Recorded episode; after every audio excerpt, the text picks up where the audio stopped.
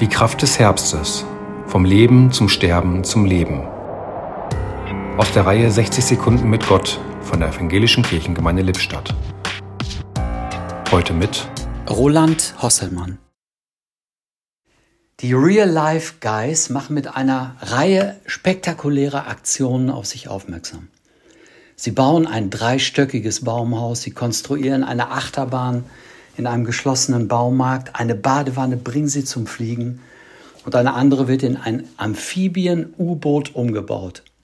Die letzte Aktion ist im Internet über 10 Millionen Mal angeklickt worden. Einer von ihnen, Philipp Meckenberger. Er bekommt zum wiederholten Mal Krebs, von den Ärzten als unheilbar diagnostiziert.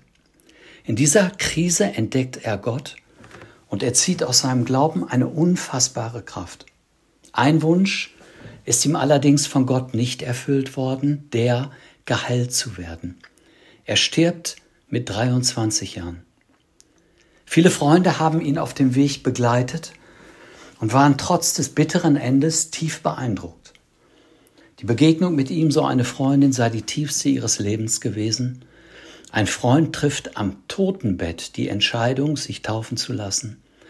Und das Statement, das mich am meisten beeindruckt hat, einer, der gesagt hat, er habe von ihm gelernt, dass es am Ende nicht darauf ankommt zu sagen, ich habe gelebt, sondern ich habe geliebt. Seine Geschichte ist jetzt im Kino zu sehen. Prädikat absolut sehenswert. Sie hörten heute Roland Hosselmann.